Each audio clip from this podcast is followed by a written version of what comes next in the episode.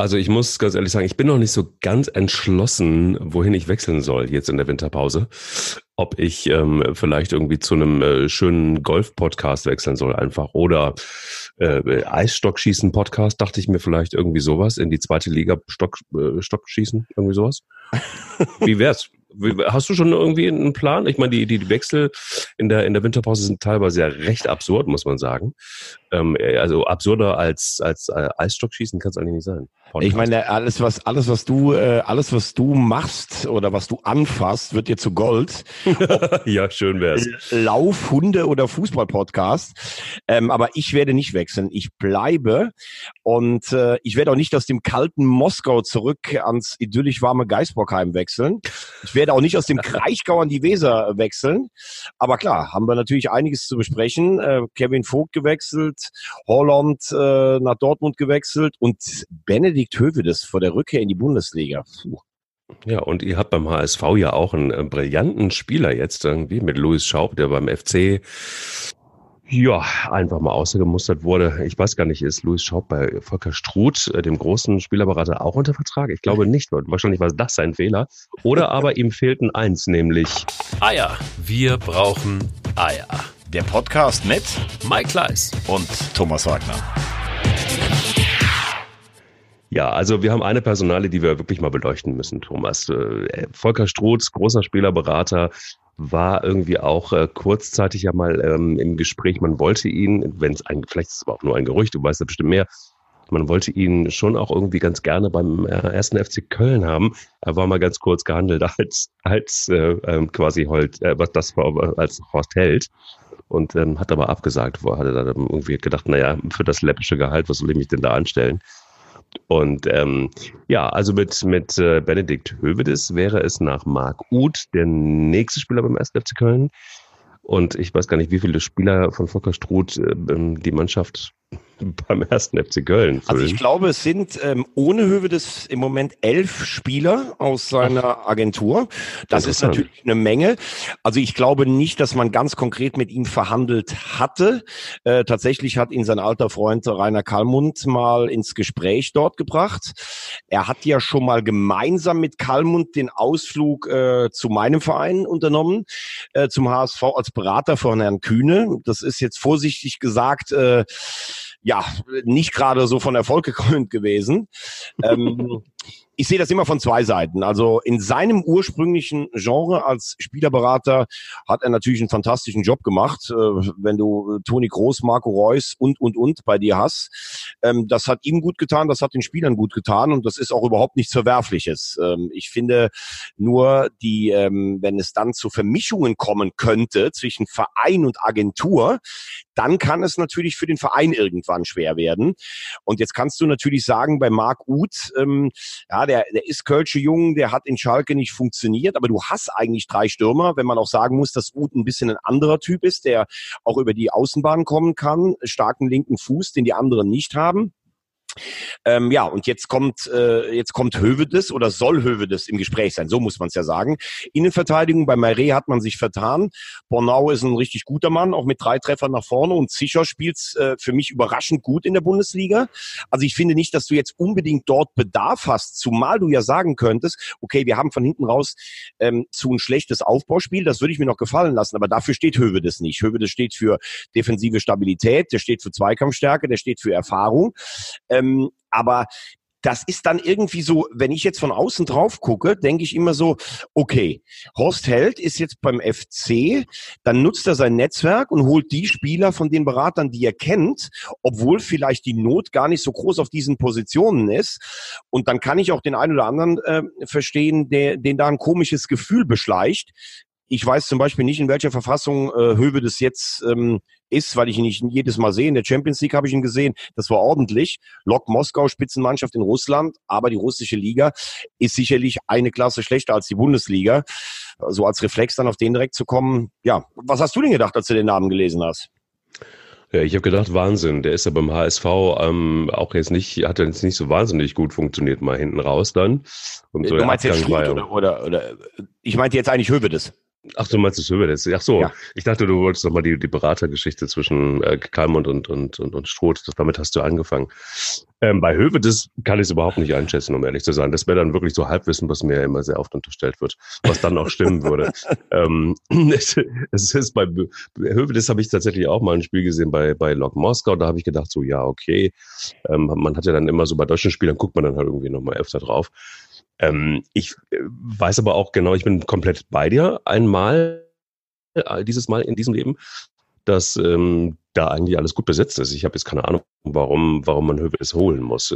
Und mit 31 ist es irgendwie, hat so ein, hat so ein, so einen Anstrich wie bei Anthony Modest, dass man irgendwie alte Spieler, man ist schon pervers, aber mit 31 bist du ja dann schon irgendwie so Richtung. Ja, aber Modest hat ja auch nur einen 10-Jahres-Vertrag bekommen. Fünf ja, genau. Spiele, und fünf als Spieler, fünf Trainer. Ja, und wusstest du, das finde ich wiederum Wahnsinn, der hat dann im Anschluss noch einen Vertrag als Stürmertrainer. Genau, ich weiß gar nicht, das ist ja gerade, glaube ich, denn? Ein Stürmertrainer.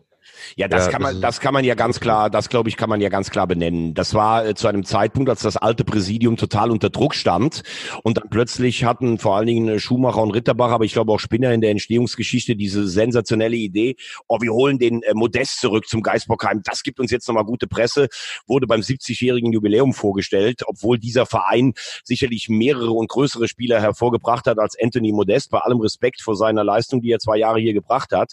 Und dann dieser komplette Irrsinn, fünf Jahre als Spieler, nachdem der anderthalb Jahre in China war und ein halbes Jahr nur am Geisbockheim äh, bisschen trainiert hat und dann noch fünf Jahre als Stürmertrainer, äh, überhaupt nicht mehr festgelegt, ob bei den Profis oder bei der Jugend. Das war ein Amok-Vertrag, das muss man einfach mal ganz klar so sagen. Und da siehst du auch, wenn du dich dann äh, populistischen Meinungen stellen willst oder irgendwas fürs Volk machen möchtest, so darfst du als Vereinsspitze normalerweise nie fungieren. Das ist völlig in die Hose gegangen, weil Modest für mich äh, in, in dieser Bundesliga-Serie kein Bundesliga-Niveau hatte, weder von der Einstellung noch von der, von der körperlichen Verfassung. Das glaube ich jetzt bei Höwe das nicht unbedingt, weil Höwe das ist sicherlich auch ein total professioneller Spieler. Die russische Liga ist auch nicht mit der chinesischen Liga zu vergleichen. Aber man hat jetzt so ein bisschen das Gefühl, der war jetzt anderthalb Jahre da, da wird ja auch eine gute Mark oder ein guter Rubel verdient. So, und jetzt möchte ich dann irgendwie zurück. Seine Familie wohnt ja in Düsseldorf und ja, was liegt denn dann näher?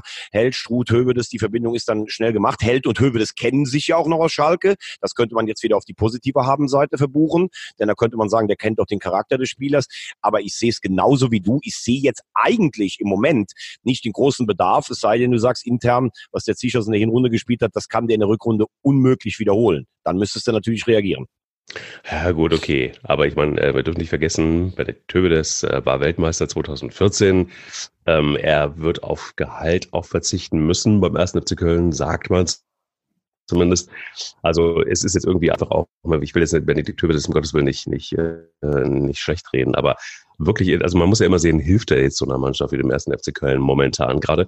Und ich glaube, äh, dem ersten FC Köln helfen ganz andere Dinge, vielleicht einfach mal wieder gute Fußball zu spielen. Und ähm, da, da, da weiß ich jetzt nicht, ob ein Höwe das helfen kann. So frische, frische Jungs irgendwie, das finde ich im Moment tatsächlich wirklich wesentlich effektiver. Sieht man auch. Ähm, Ismail Jakobs zum Beispiel ist ja wirklich einer, der, der richtig gut funktioniert, Noah Katterbach auch. Also ich finde jetzt auf die Jugend zu sitzen übrigens nicht, deshalb, weil Markus Gister so ein brillanter äh, Stratege ist und jetzt auf die Jugend setzt und äh, der Jugend eine Chance gibt, sondern man hat einfach keine Kohle. Und äh, deshalb muss man tatsächlich auch in der Jugend ähm, äh, dann tatsächlich sich verstärken oder durch Jugendspieler. Also es ist nicht so, dass man jetzt sagt, oh, boah, was für ein innovativer Typ dieser Gistol, was ein Fuchs. So aber er hat, äh, aber er hat natürlich eins hat er natürlich richtig gemacht. Also bevor ich jetzt zum 20. Mal auf den Marco Höger setze, der einfach körperlich ausgebrannt ist und auch kein Bundesliga-Niveau mehr hat, dann setze ich doch lieber auf junge Spieler, mit denen sich das Publikum identifizieren kann, indem man auch mal einen Fehler eher verzeiht. Also das hat er schon auf jeden Fall richtig erkannt und gemacht. Ähm, man muss nur schon ein bisschen vorsichtig sein. Wir beide haben ja schon mal darüber gesprochen.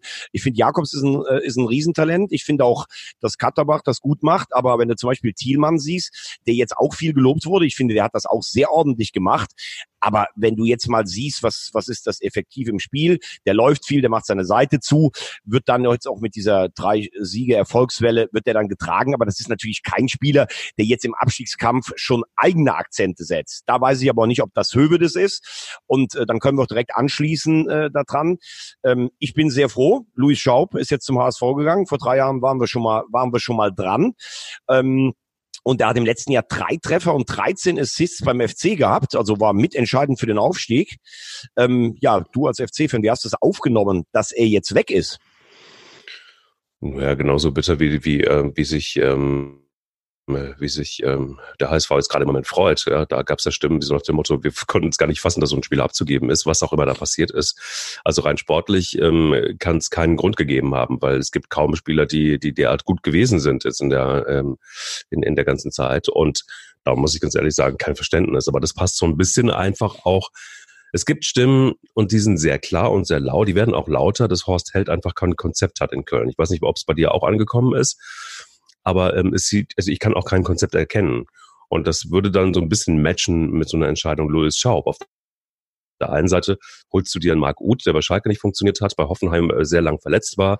Dann holst du dir jetzt einen Hövedes, ähm, äh, wo, von dem man jetzt auch im Moment nicht gerade nicht weiß, wo steht der Junge eigentlich. Der spielt irgendwie äh, gefühlt von der, vom Niveau her dritte Liga. Und äh, ja, und dann, dann gibst du einen Louis Schaub ab. Checkt niemand so richtig. Und ich kann mir auch gut vorstellen, dass es so den einen oder anderen im Verein gibt. Wir wissen ja, dass äh, Horst Held auch nur knapp durchgekommen ist. Ähm, der stand schon mal zur Diskussion, wissen wir auch. Damals ist er gescheitert, ist er knapp durchgekommen. Eben übrigens deshalb, weil er nicht wirklich ein Konzept vorgelegt hat. Er ist halt da gewesen und man kannte ihn. Punkt. Und das passt so ein bisschen. Also Louis Schaub äh, check ich überhaupt nicht, wie man so einen Spieler abgeben kann. Den wirst du mit Sicherheit noch brauchen. Und äh, ja, jetzt hat er im Moment auch den äh, cooleren Verein gefunden, finde ich. Ähm, ja, also sagen wir mal äh, zu zwei Sachen. Erstmal zu Louis Schaub. Ich fand, er war letztes Jahr in der zweiten Liga für mich fast einer der besten Spieler überhaupt in der gesamten Liga. Man muss aber auch fairerweise sagen, bevor man jetzt zu hart ins Gericht geht, ähm, ich habe schon letztes Jahr in der zweiten Liga gesagt, ob das Tempo für die Bundesliga reicht, das weiß ich nicht. Also er ist auf jeden Fall nicht der schnellste. Ähm, gut, musst du als Supertechniker auch nicht immer. Man muss aber auch fairerweise festhalten, dass er weder bei Bayer Lorzer noch bei Gistol jetzt in der ersten Bundesliga sich nachhaltig durchgesetzt hat. Also da kann man jetzt vielleicht auch als Vereinsverantwortlicher ähm, sagen, gut, jetzt haben es zwei Trainer mit ihm versucht und es hat nicht so richtig funktioniert. Ich persönlich würde so einen Spieler immer behalten, weil ich denke, es wird auch Spiele geben, in denen der FC das Spiel machen muss, in denen er zu Hause vielleicht gegen Union Berlin auf eine massierte Abwehr trifft. Da kannst du jemanden mit Standards und einem überraschenden Pass oder mal einem, mit einer Finte, kannst du immer einen gebrauchen, um eine dicht gestaffelte Abwehr auseinanderzunehmen. So, das wäre mein erstes Ding gewesen. Ich hätte vor allen Dingen auch gesagt, Kaufoption jetzt für den HSV, also du kannst sie nicht zurückholen. Ähm, wenn, wenn, wenn er in Hamburg einschlägt, auch schwierig. Ähm, Allerdings, äh, wie gesagt, hat er jetzt am Schluss zu dieser, dieser neuen Punkteserie jetzt auch nichts mehr beitragen können. Und zu Horst Held muss man auch fairerweise sagen, der hat in seinen Anfangsjahren echt Erfolg gehabt als, als äh, Sportdirektor, in Stuttgart deutscher Meister, in Schalke, glaube ich, in sechs Jahren fünfmal ins europäische Geschäft. Allerdings wirkt er am Ende so ein bisschen in Hannover. Ja, da hat er dann irgendwie so, okay, ich habe wenig Geld. Das war jetzt auch nicht mehr gerade so von großer Leidenschaft geprägt. Ähm, beim FC kann man aber jetzt trotzdem sagen, er hat mit Markus Gistol einen kleinen Stimmungsumschwung zumindestens mal hinbekommen.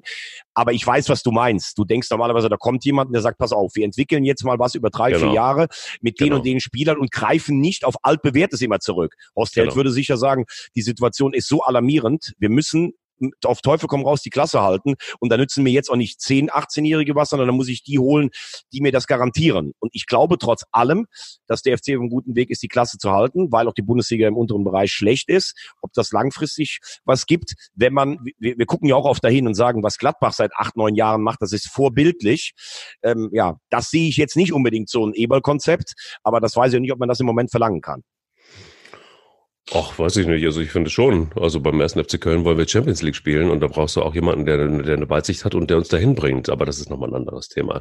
Aber lass uns doch mal gerade, lass uns aber doch mal gerade auf einen Konkurrenten gucken, ähm, wo ich ja weiß, dass der Trainer dir auch sehr am Herzen liegt. Werder Bremen hat, ja, nein, du bist ja, du bist ja bekennender Kofeld-Fan. Ich bin aber, ein Kofeld-Fan, aber der bleibt ja. auch bei vier, der bleibt bei 4-3-3, hat er gesagt. Er bleibt dabei. Ja, und das ist äh, für mich die Frage. Also erstens mal, Kevin Vogt hat ja jetzt unterschrieben, der war ja auch schon mal hier in Köln. In Hoffenheim ein sehr meinungsstarker Führungsspieler, immerhin Kapitän, den hat's Kräuter, der Hoffenheimer Trainer rasiert. Jetzt geht er nach Bremen. Was hast du im ersten Moment gedacht, als du von der Personalie gelesen und gehört hast? Ich bin ein großer Kevin Vogt-Fan, immer schon gewesen. Und ich fand äh, damals schon, also es gibt ja immer dann irgendwie so dieses Ding, ähm, ja, jeder Spieler, der weggeht vom 1. FC Köln, entwickelt sich dann und wird ein super Spieler. Und so war es bei Kevin Vogt übrigens auch. Ähm, äh, den hat man ja wirklich fast rausgemobbt aus der Mannschaft und, und, und weggemobbt aus Köln. Und dann hat man ihn in Hoffenheim mit Handkuss genommen. Und richtig, wie du sagst, der hat sich da total gut entwickelt und, und, und äh, war Führungsspieler und ähm, alles gut. Ja, und jetzt, ähm, also unter, unter, ähm, na, sag äh, Nagelsmann, genau. Unter Nagelsmann war er da irgendwie total gesetzt. Und der neuen Trainer hat jetzt irgendwie keine Chance gehabt. Daran sieht man mal, wie fragil das ist. Also, also ich als Feuerwehr für das SC Baden-Baden kam mit meinem äh, neuen Trainer dann ja auch nicht mehr so richtig klar. Deshalb musste ich wechseln und habe aufgehört, Fußball zu spielen. ähm, und so geht's jetzt eben äh, ne, oder ging es dem äh, Kevin Vogt wohl auch, neuer Trainer, der hatte keinen Bock auf Kevin Vogt, eine andere, eine andere Philosophie und schon bist du weg. Und weil Kevin Vogt Kevin Vogt ist, einfach ein Hühner, der ist genau meinungsstark, wie du sagst, der hat äh, einen guten Charakter, der will spielen vor allen Dingen, ähnlich wie Manuel Neuer, da kommen wir nachher noch zu. Ähm, der duldet es einfach nicht, auf der Bank da rumzusitzen und zu verschimmeln. Hat er keinen Bock drauf. Ja, dann hat er gesagt, komm, dann äh, ich kann garantiert Werder Bremen gut helfen und äh, da ist Werder Bremen auch gut beraten. Kofeld hat das clever gemacht. Ich finde, wenn du jemanden in, äh, auf so einer Position brauchst oder wenn du überhaupt jemanden für die Stabilität brauchst, dann hast du mit Kevin Vogt doch alles richtig gemacht, wenn der frei ist. Also ähm, auch äh, wenn man wenn man zurückguckt auf seine Karriere Bochum, äh, Augsburg, dann kam er zum FC. Ich glaube, genau. da konnte er nicht verstehen, äh, dass Peter Stöger immer auf Matthias Lehmann gesetzt hat, weil Vogt sicherlich der bessere Fußballer ist. Ähm, daraufhin, als Lehmann dann immer gesetzt hat, Vogt, wenn er gespielt war, immer riskantere Sachen teilweise gemacht und war, obwohl er zum Beispiel hier ein Traumtor damals in der Bundesliga-Saison in der ersten unter Stöger gegen Dortmund geschossen hat, beim Publikum relativ umstritten. Das ist ja auch so ein Kölner Phänomen. Der wurde ja nachher fast aus dem Stadion rausgepfiffen, was ich auch nicht ja. verstanden habe. Und äh, hat dann in Hoffenheim einfach überragend performt, äh, Champions League gespielt, Kapitän dieser Mannschaft. Der war ja sogar bei den Bayern im Gespräch. Kovac wollte ihn unbedingt haben. Wegen Tempo konnte sich da nicht ganz durchsetzen im Vorstand. Und ich finde es auch erstaunlich, was da passiert ist. Also du bist unter Nagelsmann der Führungsspieler und Kapitän und wirst dann irgendwann so enteiert vom neuen Trainer, der natürlich punktemäßig trotzdem im Soll ist. Ähm, ich, ich bin mir halt nicht so sicher. Also ich, ich schätze Vogt sehr, weil er auch seine Meinung immer sagt aber ich weiß dann auch nicht, wie kritikfähig vielleicht ein Spieler ist, wenn der Trainer immer was auf, hinwe äh, auf etwas hinweist. Das sind Internas, die können wir jetzt nicht bewerten, aber ich finde grundsätzlich so ein Mann ähm, für Werder Bremen, der erfahren ist, der schon einiges mitgemacht hat, oben wie auch unten in der Tabelle, der seine Meinung sagt. Äh, Werder hat eine sehr stille Mannschaft, gerade nach dem Weggang von Max Kruse und vor allen Dingen, was Werder überhaupt nicht hat, ist Tempo. Vogt ist, äh, auch wenn er groß ist und schlaksig, ist unheimlich schnell, einer der schnellsten Spieler in der Bundesliga. Bundesliga. Das passt für mich eigentlich total. Aber was du gerade sagst, und das finde ich interessant, Vogt ist ein klassischer Spieler fürs 3-4-3 äh, zum Beispiel. Also der ist der Mittelmann einer Dreierkette mit zwei starken Innenverteidigern an seiner Seite für die Spieleröffnung. Viererkette hat er eigentlich nie gespielt, ist meiner Meinung nach auch nicht seine ideale Position. Und da frage ich mich dann, warum Kofeld so jemanden nimmt, auch so einen dominanten Spieler und sagt übrigens an meinem System wird übrigens nicht dran gewackelt. Das finde ich schwierig. Und ich sage auch direkt, ähm, man hat ja ganz lange gesagt, ah, wir sind viel zu stark. Ich glaube, Davy Klaasen hat am 13. Spieltag noch was irgendwas von Europa League gefaselt. Das ist die schwächste Hinrunde, die Werder jemals gespielt hat in der Historie. Und wenn ich mir auf alles drauf gucke, Physis der Mannschaft, Tempo der Mannschaft, viele Verletzte, keine Führungsspieler, da hat sich außer Vogt, das haben wir gerade besprochen, wenig geändert. Also ich glaube nicht, dass Werder absteigt, aber ich glaube auch nicht, dass sie so schnell unten weg sind, wie sie, wie sie es denken. Was glaubst du? Ähm, da wird Ihnen Kevin Vogt letztendlich auch nicht helfen können alleine. Ne? Also ähm, ich denke mir, die, die müssen sich, wenn überhaupt, dann müssen sie sich nochmal wirklich ganz krass verstärken und das sehe ich im Moment nicht. Ähm, da unten rauszukommen, ist, glaube ich, jetzt erstmal auch ganz schnell wieder möglich. Du, wir haben es ja gesehen, ne? du gewinnst einfach mal eben drei Spiele und schon ist die Welt wieder in Ordnung. Das wird jetzt ähm, selten passieren, dass du so viele Spiele so viele hintereinander gewinnst, aber ich kann mir gut vorstellen, ey, jetzt hat man sich einfach, auch die Winterpause ist ja doch dazu da, ähm, nicht nur äh, Weihnachten sich den Bauch vollzuschlagen und mit viel Übergewicht zurückzukommen, sondern es ist auch dazu da, einfach mal sich zu besinnen und einfach nochmal zu resetten und ähm, ja, und äh, wenn Thomas Wagner sich jetzt mal kurz die Nase putzt, dann haben wir auch gleich wieder irgendwie einen ganz guten, ähm, äh, ganz guten Sound. Aber was?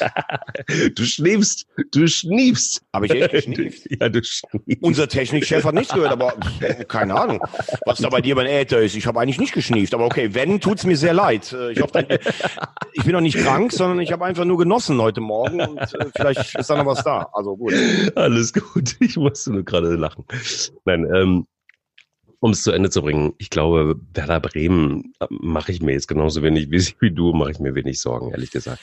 Also, ja, also, also ich sehe ich sehe es echt ein, äh, ich sehe es ein bisschen anders. Ich habe ja gerade ja, gesagt, okay. ähm, erstens mal finde ich die Winterpause übrigens in Deutschland einen totalen Anachronismus. Äh, also alle anderen Ligen spielen durch. Man kann jetzt sicherlich darüber streiten, ob man am zweiten Weihnachtstag und dann äh, Neujahr spielen muss. Aber warum wir eine Winterpause haben und dann jammern wir immer, dass wir weniger Geld erlösen im Gegensatz zu den anderen Top-Ligen, verstehe ich überhaupt nicht. Was soll das auch bringen? Du spielst bis zum 23. oder 22. Dezember, dann fährst du eine Woche alles runter, dann fährst du eine Woche ins Trainingslager und dann geht's wieder weiter. Das ist ja auch keine richtige Pause von vier oder fünf Wochen. Also ich mhm. verstehe es überhaupt nicht, muss ich ganz ehrlich sagen, diese Folklore. Verstehe auch nicht, warum wir als einziges Land mit einer 18er Liga auflaufen, warum wir keine 20 in der, in, in der ersten Liga haben.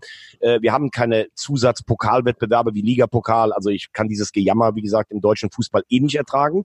So, und zum Zweiten, ähm, du hast gerade gesagt, äh, Reset neu ausrichten. Aber gerade das, habe ich das Gefühl, ist bei Werder überhaupt nicht passiert. Also man hat gegen ihn so einen italienischen Drittligisten 2-2 gespielt und die Probleme sind ja nach wie vor da. Also Moisander, ähm, Kapitän, ist oft verletzt, soll eine Führungsperson sein, ist einfach zu ruhig von seinem Naturell. Glasen hat viel mit seiner eigenen äh, Person und Form äh, gerade im Moment zu tun und wenn wir auch mal ehrlich sind, Osako ist ein klasse Fußballer, mit dem gewinnst du aber auch keine fußballerische Schlacht und Leon Bittenkurt, also ganz ehrlich, äh, wenn der Lukas Fuchs hieß, hat mir gestern ein äh, uns bekannter Journalist gesagt, dann würde überhaupt gar keiner von dem Notiz nehmen. Das ist äh, eine schöne Föhnwelle und einen exklusiven Namen, aber das ist doch keiner, mit dem ich äh, im Abstiegskampf äh, jetzt entscheidende äh, Weichen oder Akzente setzen kann. Und man hat auch einfach unterschätzt, dass Max Kruse als Typ sehr viel aufgefangen hat in der Mannschaft. Der hat Druck aus sich gezogen, dem konntest du immer den Ball zu spielen. Sehe ich im Moment nicht. Äh, Vogt haben wir gerade drüber gesprochen. Ich ich sehe die Hoffnung für Werder vor allen Dingen darin, dass ich sage, da sind vier, fünf Mannschaften, die sind eigentlich so schwach besetzt in der Bundesliga, da kann Werder gar nicht absteigen. Aber sowas hat man auch schon über andere Clubs gesagt, die können gar nicht absteigen und nachher sind sie dann doch abgestiegen. Also mit dem Reset-Knopf, ich bin mir nicht sicher, ob die den schon gefunden haben bei Werder. Werden wir sehen. Also ich bin. Boah, ich habe ohne bin, Schniefen durchgesprochen. Ja, das ist unfassbar. es, ist, es, hat, es, hat, es hat echt funktioniert. Es hat wirklich funktioniert. Ja, lass uns doch mal, ich habe ein interessantes Interview ähm, mit Manuel Neuer gesehen. Das fand ich eigentlich somit das krasseste ähm, in der letzten, in der letzten Zeit, was ich überhaupt gesehen habe an Statements, ähm, wo er sich einfach auch recht klar ge ge geäußert hat, was, was das, äh, die Verpflichtung von Nübel angeht. Ähm, wo er sagte, also übersetzt gesagt, es ist mir scheißegal, ob Nübel kommt oder nicht. Äh, wir haben sogar mit Sven Ulreich noch einen Torwart, der geiler ist und ähm, der hat auch Bock zu spielen und ähm, ist das sogar total egal, ob Nübel kommt oder nicht. Ich spiele sowas in der Vergangenheit auch. Hat also quasi zugegeben, dass er jeden dann irgendwie weggebissen hat, der ihm auch nur annähernd Konkurrenz machen wollte, auch in der Nationalmannschaft. Und ähm, hat nochmal klar gemacht, ähm, kauft ihr ein, wenn ihr wollt. Ähm, ich mache nochmal, verlängere nochmal meinen Vertrag und ich spiele dann auch Feierabend. Ähm, also Mike, das, das Lustige ist ja, also ich sehe alles genauso wie du. Wir haben uns ja in unserem letzten Podcast vor der Winterpause, haben wir uns ja genau über das Thema unterhalten. Und da ja. frage ich mich, wir hatten ja auch nochmal das Beispiel gebracht, Neuer und Adler. Du erinnerst dich, Adler war damals nach langer Verletzungspause, kam der mal wieder zurück zur Nationalmannschaft, den er ja vor der WM 2010 beerbt hat. Und dann mhm. wollte der bei einem Testspiel, hat Löw überlegt, den gegen Frankreich spielen zu lassen. Hat Neuer, nee, nee, also ein Spiel gebe ich nicht ab, freiwillig schon gar nicht. Und das Kuriose ist ja eigentlich, dass wir noch nicht mehr im Tagesgeschäft dabei sind. Aber wir haben hier ganz klar gesagt, der Neuer wird nicht ein einziges Spiel abgeben. Der gibt noch nicht mal ein Freundschaftsspiel ab. Der ist einfach so gepolt, ähm, ob man vielleicht sogar so sein muss, um, um diese absolute Topleistung zu erreichen, die er in der Vergangenheit erreicht hat. Und die Bayern glauben aber, ah, wir können das irgendwie schon so ein bisschen regeln. Brazzo setzt sich einmal mit Neuer am Tisch und sagt so, äh, du, äh, wir hätten den Nübel jetzt im Angebot, äh, wärst du bereit, so 15 Spiele im Jahr abzugeben? Das wäre dann wahrscheinlich den ganzen DFB-Pokal und sagen wir mal drei Spiele in der Champions League und ab und zu mal eins in der Bundesliga. Und dann sagt Neuer einfach am Tisch vor Weihnachten, ne, ich gebe gar kein Spiel ab. Und dann kommt diese Indiskussion auch noch raus. Ich frage mich da tatsächlich, ich weiß nicht, ob du es mitbekommen hast, gestern im Doppelpass hat ja in der Werbepause der Berater von Alex Nübel angerufen und wollte durchgestellt werden, hat sich ja, und Thomas Helmer hat das erzählt in der Werbepause, aber da waren die Mikros noch offen, dass sich der Herr, äh, äh der Berater über Herrn Effenberg be beschwert hätte, der gesagt hat, er kann den Nübel überhaupt nicht verstehen. Das hat doch irgendwie vor allen Dingen was mit Geldgeilheit zu tun. Ähm, Also interessant. Ich stelle mir das so vor, dass der Berater mit mit Salihamidzic da saßen, haben die gesagt, also wir müssen wir müssen äh, den Übel holen, ähm, aber der der Neuer wird schon ein paar Spiele abgeben. So und jetzt sieht so aus, der Neuer hat einfach mal ein Statement gesetzt, ich gebe alles, aber gar keine Spiele ab und da bleiben am Schluss ja eigentlich nur zwei Sachen festzuhalten. Ich kann Bayern München verstehen, dass man sagt, man will ein Torwarttalent an sich binden, aber dann frage ich mich wirklich, warum Herr Nübel nicht zum Beispiel gesagt hat, ich verlängere meinen Vertrag bei Schalke 04 wegen mir um ein Jahr oder um zwei Jahre mit einer Ausstiegsklausel 25 äh, Millionen Euro. Und ganz klar, es gibt von mir eine Absicht oder ich sage den Bayern in die Hand, ich komme dann zu euch. Dann kaufen die Bayern den aus diesem Vertrag raus. Für die sind 25 Millionen gar nichts. Für Schalke ist es aber noch was. Dann hast du dann im Verein was Gutes getan und gehst dann dahin. Oder du gehst zu Bayern und lässt dich direkt zu Schalke zurück ausleihen. Das ist der komplette Irrsinn. Und wenn sich Manuel Neuer nicht verletzt und bei den Bayern verlängert, ist das das Ende aller internationalen Ambitionen von Herrn Nübel. Also ich kann dir sagen, warum das alles so gekommen ist. Ich weiß es auch. Und weil du weißt ne, es. Ich weiß es, weil es Oliver Kahn gibt. Und weißt du, was Oliver, Oliver Kahn in dem Interview gesagt hat? Ich weiß nicht, du das gesagt hast. Oliver Kahn sagte, also ich finde, Herr Nübel hat alles richtig gemacht. Er findet das total mutig, dass man jetzt schon einen Vertrag für die Zukunft unterschreibt, dass man jetzt schon als junger Kerl so viel Weitblick hat und jetzt schon unterschreibt und sich da durchquält, um dann wirklich irgendwann mal die äh, neue Nummer eins zu werden und sich dahin entwickelt. Äh, das wäre schon ganz schön mutig. Wo ich dann sage, unser Podcast heißt zwar Eier, wir brauchen Eier, aber gerade vermisse ich bei Oliver Kahn einfach wirklich genau die, die er immer eingefordert hat und einfach mal ähm, die Wahrheit spricht und sagt, wir haben den günstig geschossen, in Anführungsstrichen. Wir brauchen einen guten Backup, falls sich der Neue wieder verletzt. Denn der Ulreich ist es dann nämlich nicht.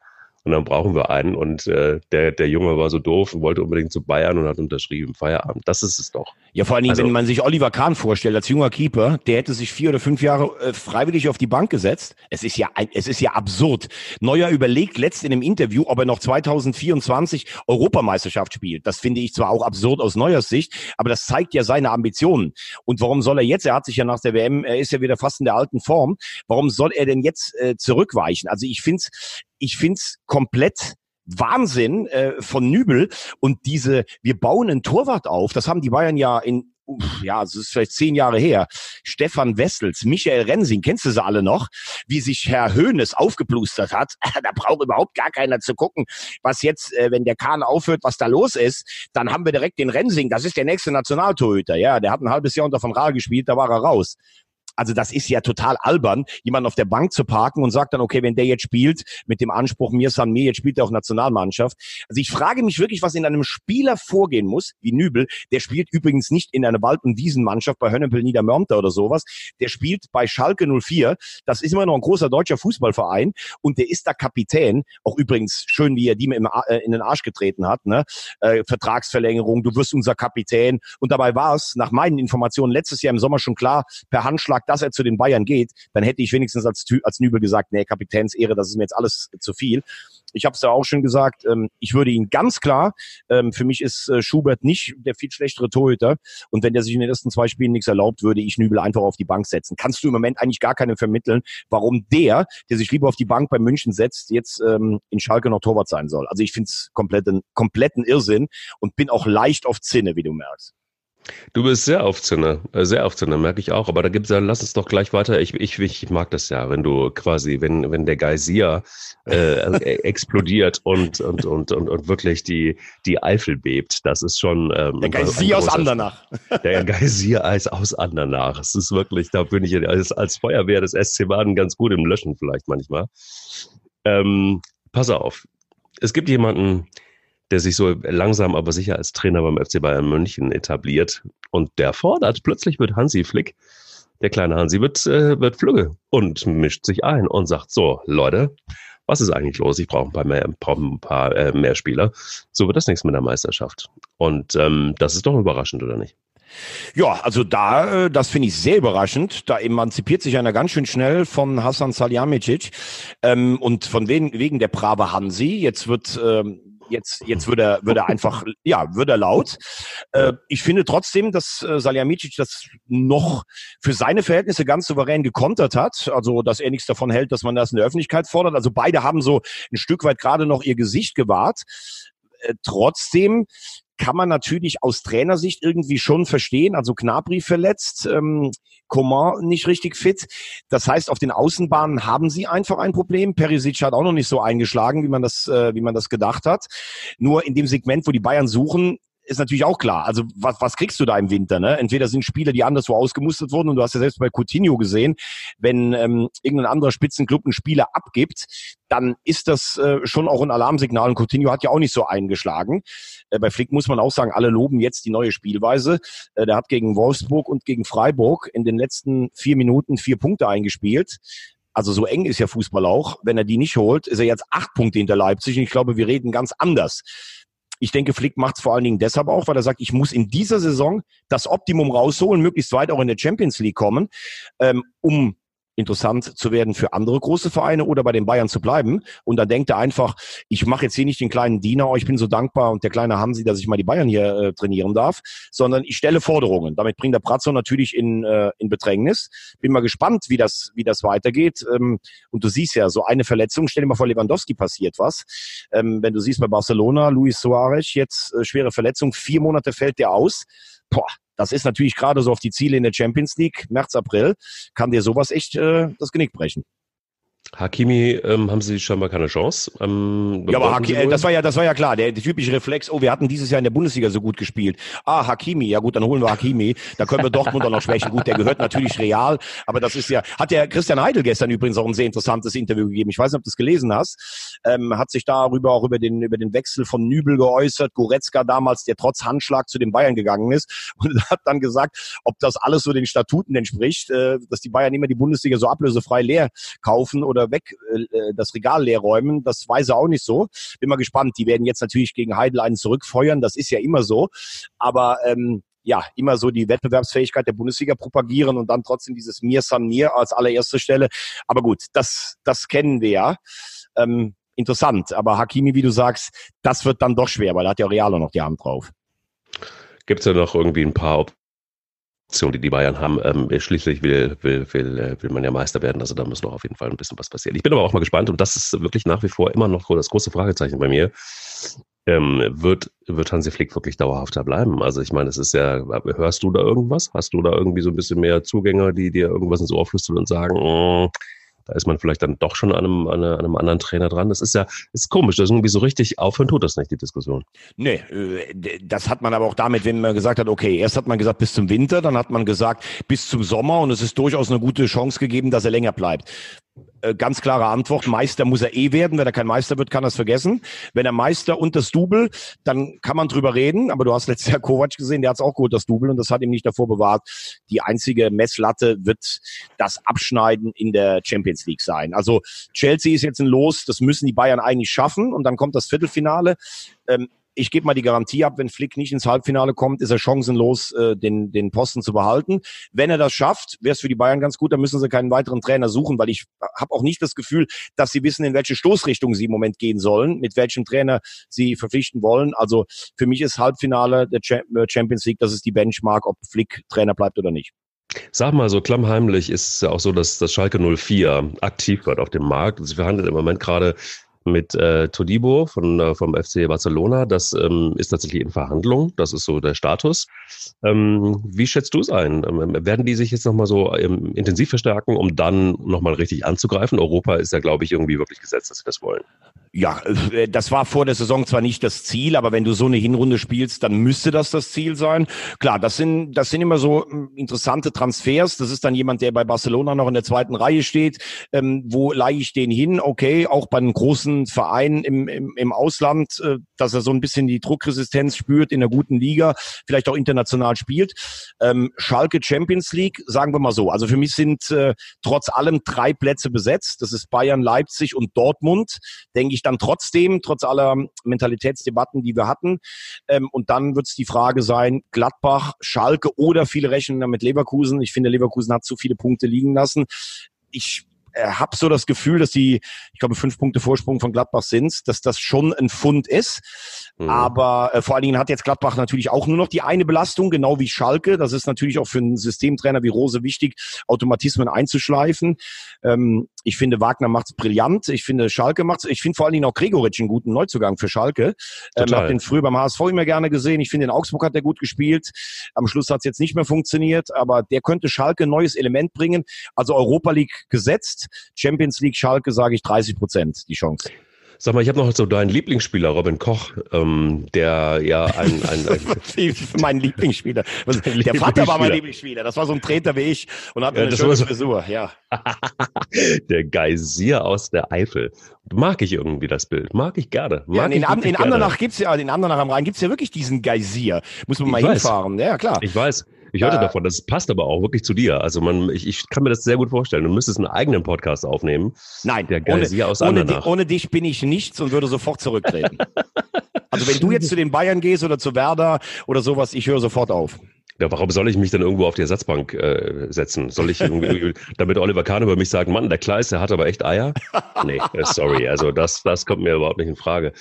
Sag mal, aber Robin Koch zu Benfica Lissabon, ist das wirklich ein, ist das wirklich ein, ist das ein Ding oder ist das, oder kann man sagen, ach komm, das ist wieder so Gossip?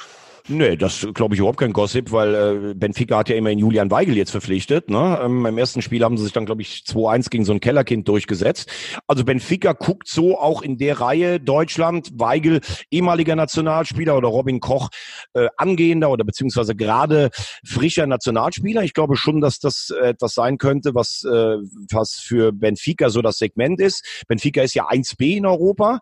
Ähm, sicherlich eine Liga, in der du dich eigentlich nur so viermal im Jahr richtig miss äh, mit, mit, mit Sporting und mit dem FC Porto, aber immer international dabei bist. Aber ich glaube, wenn ich Robin Koch jetzt wäre, würde ich dann doch eher im Blickfeld ähm, des Bundestrainers bleiben, vor allen Dingen in Freiburg weiterspielen. Jogi Löw ist ja gefühlt bei 15 Heimspielen des SC Freiburg in der Saison vor Ort. Bei Benfica rückst du dann vielleicht doch ein bisschen raus aus dem Blickfeld. Aber dass, dass die Interesse daran haben, das glaube ich auf jeden Fall. Wenn wir schon bei Nationaltrainer sind, nicht bei Jogi Löw, sondern seinem Vorgänger Jürgen, Jürgen Klinsmann, der räumt ja ganz schön auf bei Hertha BSC. Schon, glaube ich, jetzt den zweiten Spieler abgegeben. Duda wechselt auch. Ähm, was da los? Was, was macht Jürgen Klinsmann da richtig, beziehungsweise was macht er falsch bei Hertha? Das, glaube ich, kann man abschließend noch nicht bewerten. Also taktisch hatte die Mannschaft stabilisiert. Von Offensivfußball war da nichts zu sehen, aber er hat Punkte geholt. Das war wichtig in der Situation. Ähm, ja, Hertha muss äh, in ganz neuen Dimensionen denken. Ne? Also Hertha war bisher eigentlich die graue Hauptstadtmaus der Bundesliga, obwohl sie in der Vergangenheit mit Selke, mit Stark ein paar gute, äh, talentierte oder plattenhart äh, Jungs geholt hat, die teilweise auch bis in die Nationalmannschaft durchgestartet sind. Aber das war dieser Defensivfußball à la Dardai. Dann wollte man den nächsten Schritt machen mit Ante Czovic. Das ist gnadenlos in die Hose gegangen. So, und jetzt kommt Lars Windhorst und buttert Kohle rein. Und äh, oft ist das ja dann so, dann hast du so viel Geld, dann sagen alle so, ja, wir müssen erstmal in Steine statt Beine investieren und wir müssen uns langfristig aufstellen und jetzt kommt oh, Klinsmann. Ja, ja ist, das ist ja oft so dieser Spruch. Steine statt Beine. Ja. Nein, nein, nein, da geht's ja, da geht's ja um die Infrastruktur. Das, nee, das ist gar nicht so ein schlechter Spruch. Da geht's ja darum. Guck dir mal einen Gladbach. Ich hab's noch nicht gehört. Ich hab's noch nicht gehört. Ich, hab, ich, ich kannte ihn noch nicht, deshalb. Okay. Aber guck dir zum Beispiel an, was, was Gladbach da gemacht hat. Eigenes Hotel, eigener medizinischer Bereich. Das stimmt. Nachwuchsleistungszentrum. Ja. Darum geht's. Aber, aber Klinsmann will davon jetzt gar nichts wissen. Der sagt jetzt, okay, pass auf, wir haben, wir haben jetzt die Kohle. Jetzt müssen wir in andere Regale in Europa reingreifen. Und jetzt wird ja auch über ganz andere Spieler dann plötzlich äh, verhandelt. Und da sind die in Duda, war letztes Jahr der überragende Mann bei, bei, bei Berlin, aber das reicht nicht für die Ansprüche. So, Unzufriedene raus, neue holen, äh, groß denken. Und äh, ja, bei Klinsmann kann man einfach nur sagen, also das, das kann auf jeden Fall nicht stagnieren.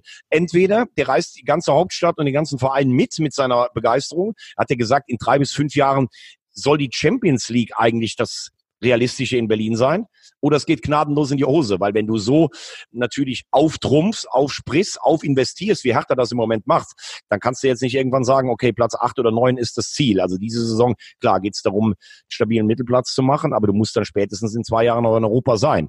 Wird interessant, das zu beobachten, aber ja, Jürgen Klinsmann, wenn man, wenn man eins sagen kann, er ist immer gut gelaunt, er ist immer optimistisch, er geht immer nur nach vorne. äh, da bin ich gespannt, ob das dann auch im, im Bundesliga-Alltag so funktioniert. Weil für mich ist er halt irgendwo immer eher so ein Projektleiter, der was anschiebt und bei der Nationalmannschaft eigentlich ganz gut aufgehoben. Ich weiß gar nicht, warum du jetzt so lachst. ja, weil das irgendwie so geil ist. Du hast manchmal so Formulierungen drin, wo, wo man irgendwie einiges raushören kann, wenn man will. Also so, er ist ein ganz guter Projektleiter, hat immer Nein, nein, nein, nein, nein, er ist ein richtig guter Projektleiter. Ich glaube nur nicht, dass er weiß, was das Tagesgeschäft Bundesliga. Du kannst ja nicht, du kannst ja nicht eine Mannschaft so heiß machen wie auf einen Turnierhöhepunkt. Und ja. du musst ja dann, du musst ja dann Tagesarbeit machen. Gut, er hat natürlich einen riesen Staff mit fünf, sechs Leuten. Aber ja. wenn man sagt, Hertha ist ein Projekt, dann ist er wahrscheinlich der richtige Mann dafür. Ja, stehen da schon Buddhas eigentlich auch? Also es ja, ist zwar ist sehr, es ist, es ist so Schublade auf, Schublade zu bei Jürgen. Ja, vor allen Dingen, das, vor allen Dingen, das ist ja, also wenn man sich mit ihm es selber ist ein Wettbewerb gewesen. Ich weiß, genau, es ist ein genau. Wettbewerb. Nee, nee, nur, nur, also er, er wollte das Trainingsgelände äh, umgestalten, aber die Buddhas waren nicht seine Idee, sondern das war so ein Ideenwettbewerb. Nur um das vielleicht auch mal, weil es gibt ja, es gibt ja Gerüchte, die halten sich hartnäckig und äh, ich weiß, du hast es jetzt gerade auch richtig angesprochen. Bin mal gespannt, was da alles in Berlin sich bewegt. Aber lass uns doch noch einen Blick ganz kurz mal wagen über die Grenze. Äh, mhm. was, was macht Klopp? Geht er jetzt mit einem Unentschieden und 37 Siegen durch die Liga oder was sagst du? Der geht sowas von durch. Der geht einfach durch. Das ist so, da ist ja, da habe ich irgendwie überhaupt gar keine Sorge. Also eher, dass Angela Merkel die Stimme, die, die, Stimme, die Stimme wird, die Stimme wird weich. Ich habe das ja, Gefühl, neben Chris, Christian Streich gibt's noch ein zweites äh, Poster bei dir im, im Zimmer mittlerweile von Kloppo. Ah, ich ich habe so ein paar Poster jetzt mittlerweile. Also, also es gibt ein paar. Aber du hast schon recht. Ja, wer, also ich kennst du jemanden, der Jürgen Klopp Kacke findet, ehrlich gesagt? Ich kenne niemanden. Also ich irgendwie, Ja, ich, ja doch. Also ich kenne ja? schon ein paar Journalisten, die er schon auch ganz schön mal zerpflückt hat. Oder den Dolmetscher in Salzburg oder den, den er letzt direkt als ersten sich vorgeknöpft hat bei der Pressekonferenz. Wer hat sie denn mit der Frage hier vorbeigeschickt? Also das ist, also ich finde, Jürgen Klopp ist mit Abstand der beste Trainer auf der Welt. Und ich glaube, der hätte sogar oh. den HSV und den ersten FC Köln zu deutschen Meistern gemacht. Ja, wahrscheinlich. Aber wenn er eine einzige Schwäche hat, dann ist es teilweise, dass er auch Leute mal vor versammelter Mannschaft, auch in der Presse, in dem Presseraum mal runterputzt. Er entschuldigt ja. sich dann meistens später dafür. Das ist irgendwie sympathisch. Aber da finde ich manchmal, das hat er doch gar nicht nötig, ähm, dass der arme äh, Redaktionstyp dann da von seinen Kollegen ein Leben lang äh, gehanselt wird. Diese Verbissenheit, ich glaube, das brauchst du, um so gut zu sein. Ja, aber aber lass, lass einfach die kleinen Redakteure in Ruhe. Das, das ist das Einzige, was ich mir wünschen würde. Ja. Ansonsten ist er einfach ein überragender Typ. Und er ist ja wirklich auch so. Jeder hat ja das Gefühl, mit dem würde ich gerne mal ein Bier trinken. Und ich kann dir nur sagen, Bier trinken mit Jürgen Klopp, das macht auch Spaß. Also der ist einfach ein, äh, äh, der ist ein outstanding Typ. Müssen wir nicht drüber reden. Ich bin, ich bin wahrscheinlich bin ich ihm sehr ähnlich. Also ich Nein, du trinkst keinen Alkohol. Der würde dich ja, als stimmt. erstes mal, würde sagen, Kleist, was ist eigentlich mit dir los? Schreibst ja. eine Kolumne Weihnachten kein Alkohol. Da könntest ja. du direkt raus und du dürftest jetzt wieder rein, wenn du einen trinken. Das kann ich dir jetzt schon mal direkt sagen. Ja, aber ich, ich hau auch manchmal drauf, entschuldige mich dann auch und dann ist wieder alles gut. Aber ich, ich kann das verstehen. Es ist, er ist quasi, deshalb magst du ihn auch. Und ich habe selten einen Thomas Wagner erlebt, der so euphorisch über einen Menschen redet. Aber ähm, wahrscheinlich ist es auch, ihr seid euch auch sehr ähnlich. Also das, das, äh, dieses, dieses Stichwort Geysir, das ist auch bei Jürgen Klopp einfach der Fall. Nicht aus anderen. Wo kommt Jürgen Klopp eigentlich her? Der ist, ist gebürtig, äh, nee, nee, der ist gebürtig am Rande des Schwarzwaldes. Ist äh, so, Alter. also Schwabe Richtung Baden. Das ist unten deine Gegend fast. Naja, meine Gegend ist, ich bin Hesse, aber ich, bin, ich war lange da in der Gegend. Das Nein, das, das meine ich. Also nicht, Entschuldigung, ja. das habe ich jetzt falsch, aber Baden-Baden und dann später beim SWR, das meinte ich ja. damit. Also du kennst ja. dich da sehr, sehr gut aus. Du kannst ja auch die badische, die badische Dialektik. Ja, ich, ähm, ja, wenn ich mich anstrenge, dann ist noch ein bisschen was übrig geblieben davon. Sag mal, ich wollte noch zwei, zwei Dinge von dir wissen. Ja. Ähm, eigentlich haben wir ja gestern per WhatsApp ähm, in unserer äh, Vorbereitung des Podcasts gesagt, wir verzichten auf das Thema, aber dennoch äh, sind so ein paar Statements rausgekommen, die äh, ich deshalb würde ich gerne das Thema zwei Themen. Also ich habe noch eine sehr sehr schöne Nachricht für hinten raus, die wird dich freuen, die wird alle Gala Leserinnen und Leser freuen und natürlich auch ähm, alle die die gerne äh, das Rosamunde Pilcher des äh, Fußball Podcasts mögen. Kleiner Spoiler zur besten Nachricht eigentlich dieses Podcasts ganz zum Schluss. Bevor wir da sind, habe ich hier eine Schlagzeile von Lukas Podolski, der sagt, ich gehe nicht schwitzend ins Bett. Was hältst du denn eigentlich? Du warst ja gestern bei diesem äh, Benefits-Turnier von Lukas Podolski. Und ähm, was ist denn da jetzt eigentlich Phase? Was ist denn, geht er jetzt zum 1. FC Köln und wie findest du eigentlich, mh, hm, wie geht ein 1. FC Köln mit Lukas Podolski im Moment um, mit der, mit der, mit der Causa Podolski? Äh, ganz ehrlich, äh, ich bin ja nicht mit allem einverstanden, was das weiße Ballett äh, so aufführt, aber ich finde, das ist eine schwierige Situation für, für den Verein, für den Verein 1. FC Köln. Also du merkst eigentlich durch alle Dinge durch, dass niemand so richtig möchte, dass Lukas Podolski als Spieler ans Geisbockheim zurückkehrt. Das alte mhm. Präsidium wollte es nicht und das neue scheint, also für mich, wenn ich es von außen betrachte, scheint das auch nicht zu mögen. Denn mehr Angebote machen, als das Podolski macht eigentlich, kannst du ja gar nicht. Also du hast ja das Gefühl, der FC müsste nur zugreifen, um ihn als Spieler zu verpflichten.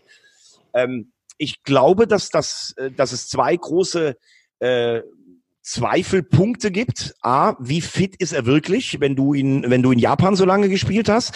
Also ich meine, gestern bei diesem Turnier, das ist ein Witzturnier, ähm, er war gut drauf und trotz Jetlag hat er eine Schusstechnik nach wie vor. Das ist der absolute Wahnsinn. Also wenn du das siehst und er war ja immer jemand, also der hat ja nie wie Basler geraucht und getrunken, sondern der hat ja völlig abstinent gelebt also ich glaube auch, dass er körperlich noch in einer guten Verfassung ist. Trotzdem, wenn du natürlich ein Jahr, zwei, drei Jahre lang auf einem Niveau spielst, das nicht dem der Bundesliga entspricht, dann wird es schwierig, in dem Alter jetzt zurückzukommen und einen Akzent zu setzen. Das Zweite ist, der würde ja die komplette Statik in der Mannschaft durcheinanderwirbeln. Also der FC hat jetzt gerade wohl eine Mannschaft, die sich in dieser letzten Woche vor Weihnachten gefunden hat und dann kommt ein Podolski, das hat ja damals schon nicht geklappt mit Novakovic, kannst du dir vorstellen, Modest auf der Bank für Podolski, puh, also alles schwierig.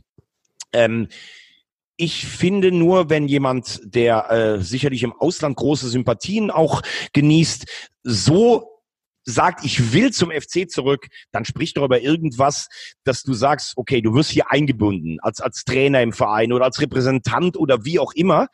Ähm, ich glaube, dass äh, Podolski hat gestern gesagt, die Fans lieben mich ja eh alle ob sie ihn als Spieler zurückhaben. Wenn, wenn du das mal so liest in Foren, da, da bin ich mir gar nicht so sicher. Nur es muss dieses Rumgeier mal aufhören. Also wenn der FC in ähm, Persona der handelnden jetzt äh, operativen Personen sagt, nein, wir können uns das nicht vorstellen, dann sollte man es sagen. Denn es ist ja fast unwürdig, dass äh, Lukas ständig sagt, ich würde und dann gibt's immer nur vom Verein, ja, wir sprechen darüber. Also jetzt setzt euch an den Tisch, der Mann ist vertraglos und äh, findet irgendeine eine Einigung, aber das äh, ist weder des ersten FC Köln noch Podolski würdig. Ähm, ich glaube, er sollte irgendwie eine Funktion im Verein haben. Als Spieler bin ich ganz ehrlich, sehe ich es ein bisschen skeptischer. Mhm. Interessant. Du? Also, ja, bei mir ist es sehr, sehr ähnlich. Ich finde halt einfach auch, also was ich ganz schwierig finde, ist, dass der Verein nicht einfach mal da Ruhe reinbringt und sagt, ähm, entweder hopp oder top. So. Und ich, also es gibt so, so Sachen, die er gestern wohl gesagt hat, wie zum Beispiel vom Vorstand äh, hätte er in den letzten Monaten nichts gehört. Das glaube ich einfach nicht. Das ist einfach, das glaube ich einfach schlicht und ergreifend nicht. Doch, das kann ich mir schon glauben. Warum Nein, das glaube ich nicht. Ja, Ach, aber was? wenn du doch Angst hast, dieses Eisen anzufassen, Warum sollst du dich dann, oder dann, dann hast du vielleicht auch Angst, ja. ihn anzurufen. Dann ist das neue Präsidium da, da ist nach drei, nach zwei Monaten ist der erste schon wieder weg. Also ich glaube, die hatten im Moment andere Probleme als äh, Podolski anzurufen. Das kann ich ja, mir schon vorstellen. Nee, der macht ja schon auch Druck. Also so ein Lukas Podolski, der macht schon auch Druck. Ja, das habe ich eben gesagt. Zapft also, die, der zapft die Medien an, der gibt irgendwelche Interviews, der erhöht den Druck. Der Boulevard in Köln macht mit, weil die es natürlich auch super finden. Die sagen auch, oh, ja klar schreiben wir das alles. Wenn, wenn Podolski draufsteht, ist auch Podolski drin. Das wird gelesen. Auf der anderen Seite ähm, äußert sich, nutzen die die Schwäche des Vereins, also des Vorstands aus und sagen, na komm, dann drucken wir doch einfach. Das ist die Auflage. So, das ist das eine. Das andere ist, dass ein Verein dann irgendwie nicht irgendwie die Eier hat zu sagen, nee, danke schön, Lukas, du bist ein super Typ und warst ein mega Gewinn für Köln, aber er ist nicht. Wir bieten dir an, du wirst Jugendtrainer oder du bist die Schnittstelle zwischen Jugend und Profis. Kann man auch machen, kann man eine neue Stelle einrichten, wie auch immer. Will Podolski aber nicht, er will nochmal spielen. Jetzt sagt er, er hätte Angebote aus der ersten und zweiten Liga abgelehnt, er würde auch nicht mehr in Deutschland spielen, also ist er doch eigentlich jetzt derjenige, der das, der, der das fast zumacht und sagt, nee, danke schön. Jetzt überlässt man also Lukas Podolski eigentlich die Entscheidung, anstatt als Verein, wo man sagen muss, ey, komm, äh, aber anstatt also auch wieder, anstatt das irgendwie sauber zu klären, anstatt irgendwie ein klares Statement zu setzen, eiert man darum und also nicht im positiven Sinne, sondern im negativen Sinn und dann kommt das dabei raus. Finde ich räudig, ehrlich gesagt, für beide Seiten, weil ich denke so, boah, hey, wir, wir alle haben irgendwann mal was von Kommunikation gehört Warum versagt man da so räudig? Das ist wirklich schlimm. Und dann hat man natürlich genau das, was du angesprochen hast, in den sozialen Netzwerken geht, fängt der Hate wieder an äh, gegen den Verein, gegen Lukas Podolski und, und, und. Also alles, alles hausgemacht. Und das ist doch auch was, was in der Mannschaft, du hast es angesprochen, Anthony Modest auf der auf der Bank von Lukas Podolski, puh, und bietet man ihm an, wenn das stimmt, die Rückrunde zu spielen. Also absurder geht es einfach gar nicht mehr. Und dann denke ich mir so, bitte tut uns allen eingefallen und beendet dieses Thema. Gut, letzter Satz von mir. Die Rückrunde wäre ja jetzt ähm, insofern logisch, weil sein Vertrag ja geendet ist zum Ende des Jahres. Also er wäre ja jetzt frei. Ich glaube, sein Traum wäre, er kommt jetzt zurück, rettet den FC als Spieler, macht vielleicht noch ein Jahr und dann eine Funktion im Verein. Ich glaube nicht, dass er als Spieler zurückkommt. Ich glaube, dass man jetzt aber, wo er hier ist und wo er frei ist, auch vom Verein mit ihm sprechen wird und dass er eine Funktion im Verein irgendwie, wie auch immer geartet, ob das ihm dann angemessen ist, finden wird. So, und damit, was ist dein zweites Thema? Oh wei. Mein zweites Thema. Oh wei. Also pass auf. Ähm, ich lese mal vor. Bastian ist für mich. Ich lieber vor. Oh, ich, warte mal. Oh, mein Siri was ist grade. denn das jetzt? Was ist denn das jetzt? Fährst du im Auto rum oder was? Oder kriegst du von deiner Frau eine Liebesbotschaft? Was ist Nein, denn jetzt los? Nein, hier, Siri sagt, ich weiß nicht, was du mit ich lieber vor meinst. Wenn du magst, kann ich eine Websuche starten. Was, ist, was hast du mit Siri? Ist Lu Lucien Favre noch auf deiner Couch? Ach du lieber Gott. Oh, Siri, das ist wirklich, es ist wirklich, es ist fantastisch. Also pass auf, ich lese vor. Das, äh, nicht, Siri, ich lese vor. Ähm, Bastian ist für mich einer der größten deutschen Fußballer, die es je gegeben hat. Und dazu ein ganz besonderer, toll, ein besonders toller Mensch. Schweinsteiger bedeutet für mich Emotionen pur. Normalerweise muss ich zu sowas erst einmal in ein äh, Drehbuch schreiben. Aber bei Basti ist das einfach. Über ihn muss ein Film gedreht werden. Hat das Siri Ivanovic geschrieben oder was? Seine Frau? Nein, das hat Till Schweiger geschrieben. Ah. Es wird eine bei Amazon Prime wird es 2020 eine Dokumentation über den Weltmeister geben, produziert vom großen Till und da halte ich fest, wird Anna Ivanovic natürlich drin sein. Da werden die Söhne Leon und Luca gezeigt werden. Außerdem werden wohl die FC Bayern Legenden Uli Hoeneß, Oliver Kahn, echt richtig mutig von Olli, äh, und Karl-Heinz Rummenigge, Killerkalle vorkommen. Und ähm, Schweinsteiger, der hätte den Film ausschließlich mit Schweiger umsetzen wollen, äh, denn es ist dann eine Ehre, diesen Film zu produzieren. Und Schweinsteiger ähm, hätte dann auch ähm, der Bildzeitung gesagt, Til Schweiger sei in seinen Augen der beste deutsche Filmemacher und die wohl einzige Person, bei der er ein gutes Gefühl habe, seine Karriere verfilmen zu lassen. Ja, ich würde sagen, das ist der Stoff, aus dem Rosamunde Pilchers Träume sind. Äh, ja. bin, bin, jetzt gerade einigermaßen sprachlos. Grad, ich, ich wusste davon gar nichts. Also, ähm, ja. ich will es mal so formulieren. Mhm. In einer Zeit, wo alles und jedes gehypt und verfilmt und das weiß ich nicht wird, kannst du natürlich auch etwas über Bastian Schweinsteiger machen, der sicherlich schon eine Karriere mit allen Brüchen und, äh, und Triumphen hat. Äh, diese, dieses Finale Dohorm Elfmeter verschossen, dann wirst du ein Jahr später Champions League Sieger, diese vergeblichen Anläufe mit der Nationalmannschaft und dann holst du 2014 den WM-Titel. Ich sage, Trotzdem, wenn ich ihn vergleiche mit den ganzen Großen, die wir in Deutschland hatten, wird dann oft auch vergessen, äh, bei der WM war er ja am Anfang gar nicht in Form, weil er auch verletzt war. Da wird natürlich alles überstrahlt durch dieses äh, Endspiel gegen Argentinien. Wenn ich dann immer höre, der hat sich tackern lassen im Finale. Ja, mein Gott. Also ich würde ein WM-Finale, würde ich mir mit einem mit einem Bein um den Rücken, würde ich das spielen wollen. Ich kam noch nicht mal ansatzweise in die Nähe, überhaupt darüber nachdenken zu dürfen. Aber das ist mir alles, das ist mir alles zu viel ach, der Basti, Fantasti und der arme Kerl und hat sich für Deutschland geopfert. Ja, der hatte eine Narbe am Auge. Wahnsinn. Äh, dann auch noch Til, Til Schweiger dazu. Also ich will es mal so formulieren. Bastian Schweinsteiger ist ein Weltstar. Er, er, hat, er hat alles gewonnen. Respekt davor. Bei Manchester United und den USA hat es nachher nicht mehr so funktioniert. Er hat sich sicherlich auch entwickelt vom oberbayerischen Gaudi-Burschen zum Weltbürger ähm, wenn ich einen Film über einen Fußballer in Deutschland drehen würde, würden mir 20 andere einfallen, über die ich eher einen machen würde. Aber wenn ich mir den Zeitgeist und wenn ich jetzt alles so einsickern lasse, was du mir gerade erzählt hast, Rosamunde, ja, dann lass uns einen Film mit Til Schweiger und Bastian Schweinsteiger machen und du äh, spielst vielleicht den jungen Basti als Feuerwehr vom SC Oberaudorf und dann ist alles gut. Ich bin jetzt gerade bin jetzt gerade leer durch diese Emotionen. Wahnsinn. Du, du, also warte ab, äh, über Robin Koch, dein Lieblingsspieler vom SC Freiburg. Was redest du denn?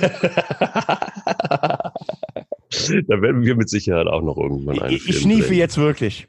Ja, du schniefst, ja, ja. Nimm, Basti. Ich Aber ich muss ganz ehrlich sagen, RTL-Moderatoren, die zugeben können, auch in einem Podcast zu weinen, die haben vor allen Dingen eins, nämlich Eier. Eier.